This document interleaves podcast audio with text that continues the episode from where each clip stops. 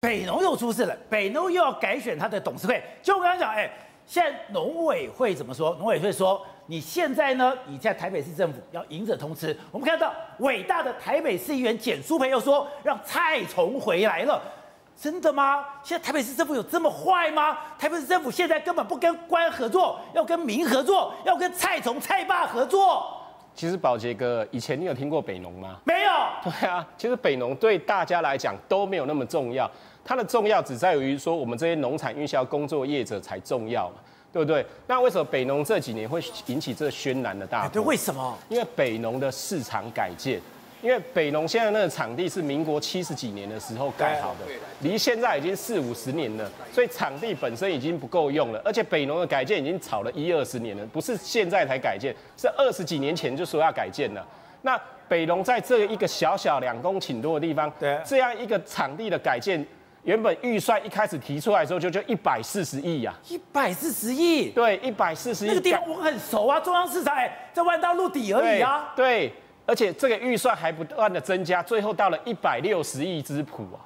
而且这个案子很特别，是因为像这样叫做请谁中该谁中，就是说我在原地重建，盖到一半之后移出去，再盖回来，再盖剩下一半。因为这种的例子太少见了，所以在北农这里的改建，它的预算就不是照一般的预算来看，对，所以没有看过这种预算，就到了一百六十亿的预算。可是，一百六十亿如果不合理，那多少钱才合理呢？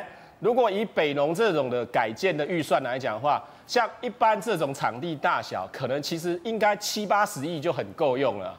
你说七八十亿变一百六十亿，不差一倍了？因为批发市场本身是一个开放的空间嘛，它并不是说我全部都密闭起来，我只要有一定的高度、楼地板这些就可以用啦啊。而且你要有一个好的进出管、进出的管线，哎，对，管道这样子。对，所以批发市场本身。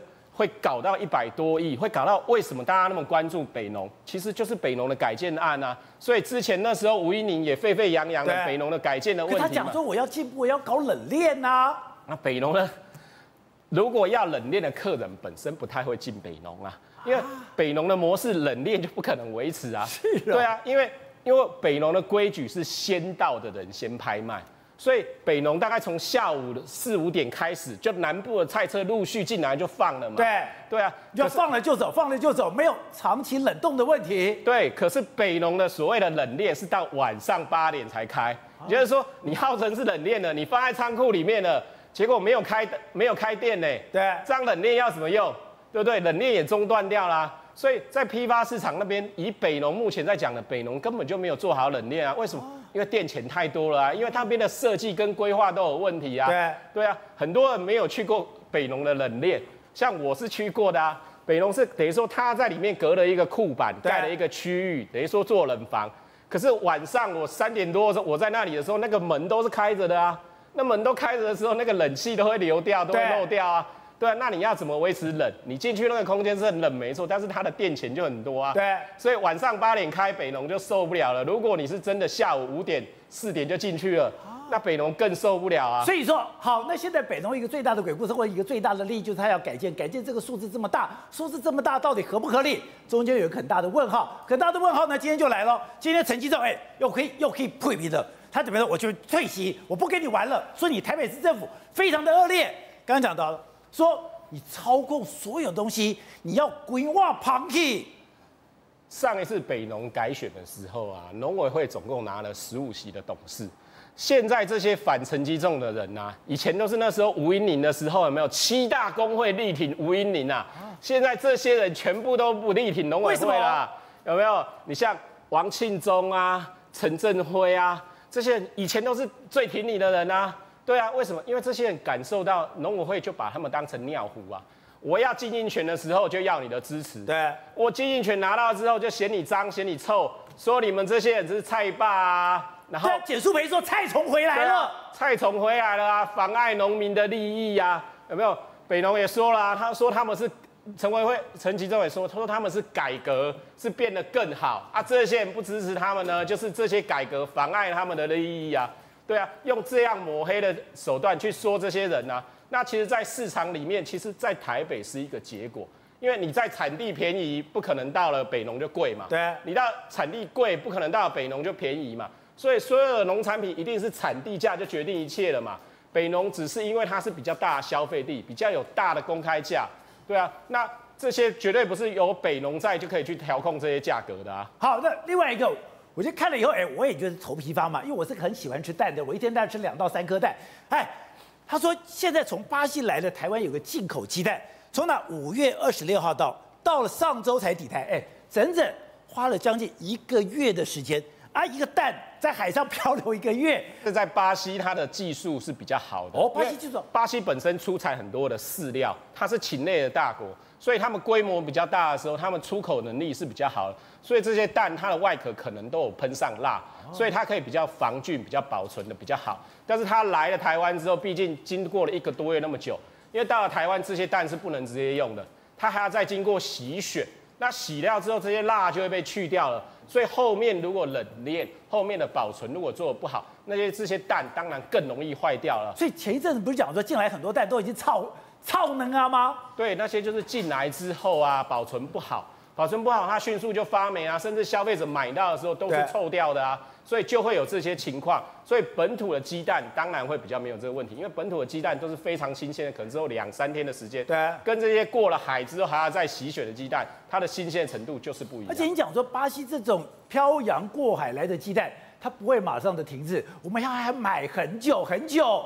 因为从今年三月开始要开始去进口鸡蛋。那你如果临时要去跟这些其他的国家要去买蛋的时候，不会有人卖你，因为我鸡养了之后就是要养它一段时间嘛。所以说农委会这些签回来的合约都是长约，都必须至少要一年以上。所以农委会自己也讲啊，这些鸡蛋扩大进口的补助到明年六月。为什么到明年六月那么久？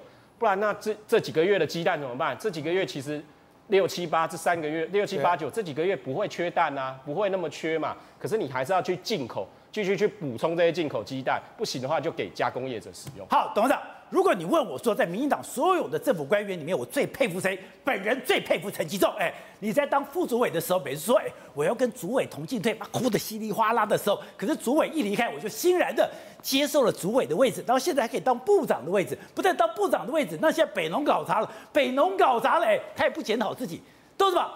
都是蔡总惹的祸。呃，陈吉仲是唯一的一个真正非常核心的小英男孩。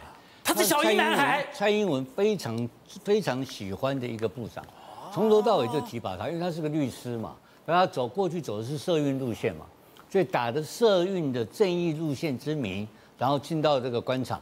官场之后呢，就完全跟这个民进党哈就沆瀣一气，完全干民进党不敢干的事情，那全统统都敢干了。像我今天听完我就匪夷所思嘛，哎，我家里面吃个鸡蛋，又搞了巴西的蛋，这搞漂洋过海一个月，不，这这这个是怎么回事呢？因为台湾的食品卫生，台湾的美味，台湾的小吃，在亚洲是有名的。我们这一我们这一方面是我们最重要的食的文化，在亚洲可以居首位的。对，所有的韩国人到日本人到所有人到台湾来，包括最近的 AIT 的主委报来到台湾来，都说哎呀，每次到台湾来东西都好吃的不得了，这是人人称称赞的一个最重要的一个食品文一个食文化。结果我今天知道我们的鸡蛋是巴西来的，我老天爷啊，你搞什么东西啊？蛋我们到的食品是怎么样？品质好是什么东西？新鲜，新鲜嘛！你搞个巴西蛋，你吃你怎么我怎么敢吃呢？对不对？所以那这中间就是谁去买的，谁采购的，采购有没有猫腻？然后你再来看下台北台北市这个北龙的选举的过程，那个更荒谬。他有什么好吵架的？第一个你选举输掉了嘛，他选了九席嘛，那中间十四席是台北市政府只有五席哦，其他的。这个九席的是龙会派跟其他地方派系哦。那本来在北龙里面就是三挂，就是中央的农委会，然后台北市政府，还有张荣味阿比亚嘛，龙会派的嘛，这是结构啊，这长久存在结构啊。那现在这个结构并没有改变，你知道吗？就是阿比亚张荣卫跟台北市政府合作了嘛，那怎么会变成蔡崇回来呢？啊，但他当年跟你农会合作的时候，他嘛是蔡唐啊，那简舒培怎么不骂他呢？就简淑简舒培这个根本是打手嘛，这一四五零啊，就因人设事哦，跟你合作就是好人啊，跟台北市政府合作变成蔡崇，是什么名堂嘛，对不对？他第一次选举，他故意酒席全部缺席，哦，那你刘慧，他搞这一套嘛，你输个唔甘弯嘛。冰斗，他输个冰斗，你无一无输，就输就认输嘛。要结论，中央跟地方合作嘛。那这个时候来讲啊，大家都有取得面子，然后良善的去经营这个公司。那其实刚刚听到第三个更可怕哦，原来有个一百六十亿工程哦，啊，我讲唔知道有寄托跌了，有寄托大概马上注意起来，那那个那手都要伸进来了。所以这个这个这里面原来有那么多花样，我们都不知道。这样一闹，闹得全天下都知道。喂，所以很多人觉得，哎，我如果对现在的结构不满意的话，那我就要政党轮替。政党轮替关键是，哎，现在国民党到底选不选得赢？他的现在状况如何？现在国民党把你的好朋友金小刀请出来了。宝杰哥注意，小刀来了，小刀祭出，谁与争锋？然后小刀一出，你看，来来，导播我们给个特写，侯友谊好几天没笑了，对不对？他侯老三民调第三名以后，最近就心情不好。你看今天早上他笑了，观众朋友，这个场合哈，对我跑国民党新闻以及二警来讲哈，我觉得是重要的。为什么？很简单哈，这个照片很重要。我，我们也我们也不夸大，也不要讲到金普聪有多神，但是金普聪当了侯友谊的执行长。然后呢，这个叫组织召集人，副召集人在证明中嘛，好，那副召集人是林鸿池，负责新北市板桥以及这个地方组织，还有谢荣介也是副召集人，然后国政排比书的这个国政召集人就是这个杜子君，他是张善政的副这个副手哈，这样子加起来以后，侯友宜真的勉强能笑了吧？这个我直接讲，利刀见影，或者是手起刀落的效果就是七二三换侯没行啊，哦，不可能了，当小刀一来以后，把刀子插在桌上时候，谁要换侯？好，把它插在那边了，谁要来锅？没有了。你国民党说什么？谁要来锅？谁要来锅？来锅！这锅子被刀子捅破以后，这锅子不能煮粥了。锅没了，鬼掉龙伯基啊！郭台铭，我不知道他会不会，但我负责任跟大家报告啊，我也不是没有在采访，没有在走跳。很多国民党地方势力是在郭台铭讲说，不然你出来好了，侯友宜都得杀啊。但是呢，现在小刀一插下去之后，虽然现在金溥聪跟马英九已经不像过去在当两千零八呃到二零一六那个时候他们的那个马金体制这么的密，可是马英九有没有挺侯友宜？他之前有跟大家一起照相，对不对？马英九跟金溥聪挺侯友宜之后呢，至少我跟大家讲三个情况都出现了。第一个，七二三之前不可能换侯了，即使你民调还是第三。第二个，七二三之前，金溥聪有可能让侯友谊的民调至少回到二十趴以上吧，或者接近柯文哲吧。第三个就是郭台铭他想要参选的几率就会大大降低，因为当你这样一一个状况下的时候，郭台铭为什么出来选吧？这个郭台铭如果出来以后，侯友谊是第三名。那会不会第三名说弃侯弃侯保郭啊？我们还要赢赖清德吧？国民党支持希望政党轮替啊，六成的民众希望政党轮替，但是看了侯友宜觉得他不会赢的情况之下，就想投射到这个郭台铭身上。可是当金溥聪出来帮了侯友宜之后，现在郭台铭以及这国民党呢，大家就已经清楚了。当金溥聪支持了侯友宜，侯友宜是不可能被换的。那这种时候，郭台铭还要不要出来选？我相信他会陷入更多的犹豫。